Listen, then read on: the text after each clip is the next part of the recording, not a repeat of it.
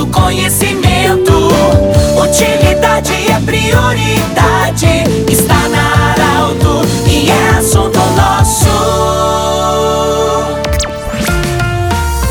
Muito boa tarde, ouvinte Estar Alto. Nós estamos iniciando nesta quinta-feira o assunto nosso, sempre para Unimed, Vale do Taquari, Vale do Rio Pardo, também para Centro Regional de Otorrino Laringologia, com sua sede anexo ao Hospital de Monte Alverne e ainda também conosco o Cindy Lojas. Cindy Lojas lembra, compre no comércio local, valorize a economia do seu município. Bom, hoje nós estamos muito honrados em receber a equipe do Tribunal de Contas do Rio Grande do Sul. Estão nos visitando hoje o senhor Jorge Eduardo Mesquita Freitas, ele que é coordenador do Serviço Regional do Tribunal de Contas em Santa Cruz do Sul. Vamos falar sobre isso daqui a pouquinho. Ele vem acompanhado do senhor Jarbas aliás, o senhor Gilberto Jasper, coordenador também de comunicação social do Tribunal de Contas, seu Francisco Queiroz Filho, também do Tribunal de Contas, e ainda eles vêm acompanhado da Camila Merlin, da Social Media do Tribunal de Contas do Estado do Rio Grande do Sul. Seu Jorge, o senhor foi eleito hoje para falar sobre esse assunto, você como coordenador do Tribunal de Contas, do escritório regional aqui, são 59 municípios e talvez poucas pessoas sabem que Santa Cruz do Sul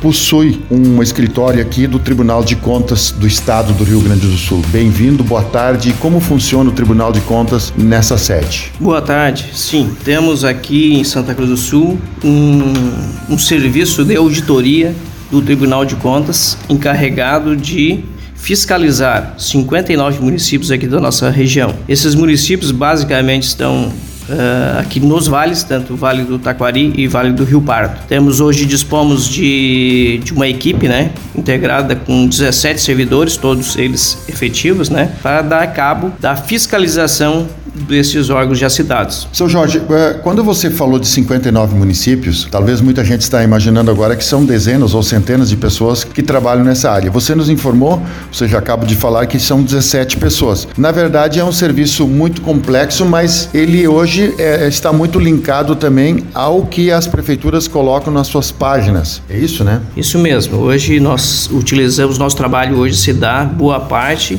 em razão da dos recursos de informática, né? Temos hoje um banco de dados muito grande e abastecido, essas informações são abastecidas pelo, por estes municípios, né? Que nos permitem, então, fiscalizá-los. Né? Então, temos na nossa base as licitações, toda a contabilidade do, dos municípios, desses órgãos, as folhas de pagamento, enfim, temos um, um universo de informações que nos permite fiscalizar e acompanhar a gestão passo a passo. Como é que é feito isso, digamos assim, vocês têm aqui a central onde vocês fiscalizam, depois dão o ok e depois isso vai ser remetido para a central no estado, é isso, né? É, hoje nós, o tribunal vem evoluindo, né, porque a administração pública, ela precisa ser cada vez mais ágil, né? A exemplo agora do, da pandemia, onde tivemos uma ruptura, digamos assim, daquilo que a gente vinha fazendo, da forma que vinha fazendo, e precisamos de uma hora para outra dar uma resposta para as necessidades da sociedade.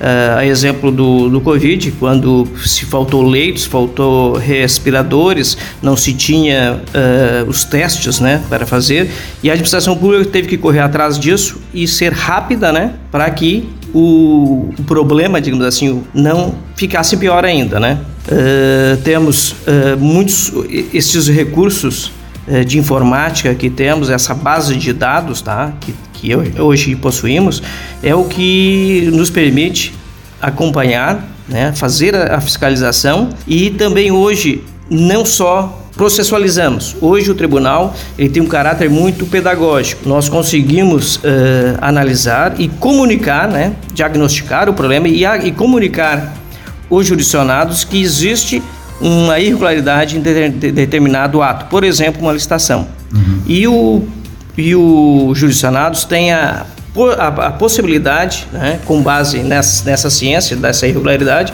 de sanear isso.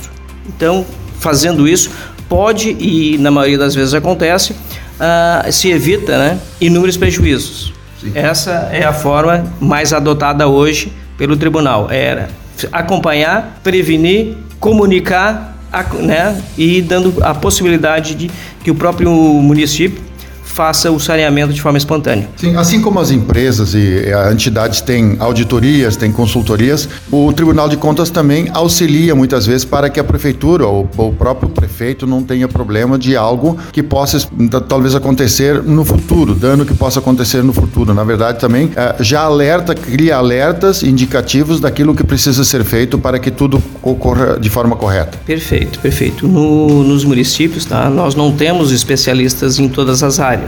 Por exemplo, uma licitação de coleta de resíduos sólidos. Uma, um, geralmente um executivo ele faz uma licitação dessa a cada cinco anos. Então é difícil ter dentro do corpo técnico do município um especialista nesse tipo de licitação. Né?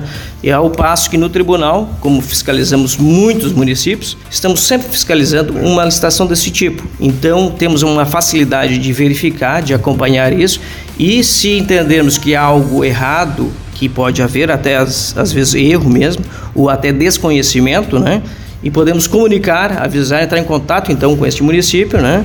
E dar a ele a possibilidade do saneamento deste problema. Então, com isso a gente consegue evitar que muitos recursos financeiros não sejam desperdiçados. Seu Jorge, também é importante a comunidade, não só os gestores públicos, mas a comunidade acompanhar o trabalho do Tribunal de Contas. A gente percebe que muitas ações, inclusive hoje na Unisc está acontecendo uma, um, um evento de esclarecimento em todas as áreas. Nesse sentido, como é que as pessoas ficam sabendo, e também você falar um pouquinho sobre o ato, que, o evento que está acontecendo hoje na Unisc, mas outros é, que acontecem, como é que as pessoas ficam sabendo, porque é bom a comunidade também entender o que, que precisa saber para acompanhar também o seu município. Sim, hoje estamos aqui desenvolvendo um, nós temos um encontro regional de controle e orientação. Este evento, ele visa uh, orientar então os, os nossos municípios jurisdicionados, né? Tendo por parte, pela manhã então já teve uh,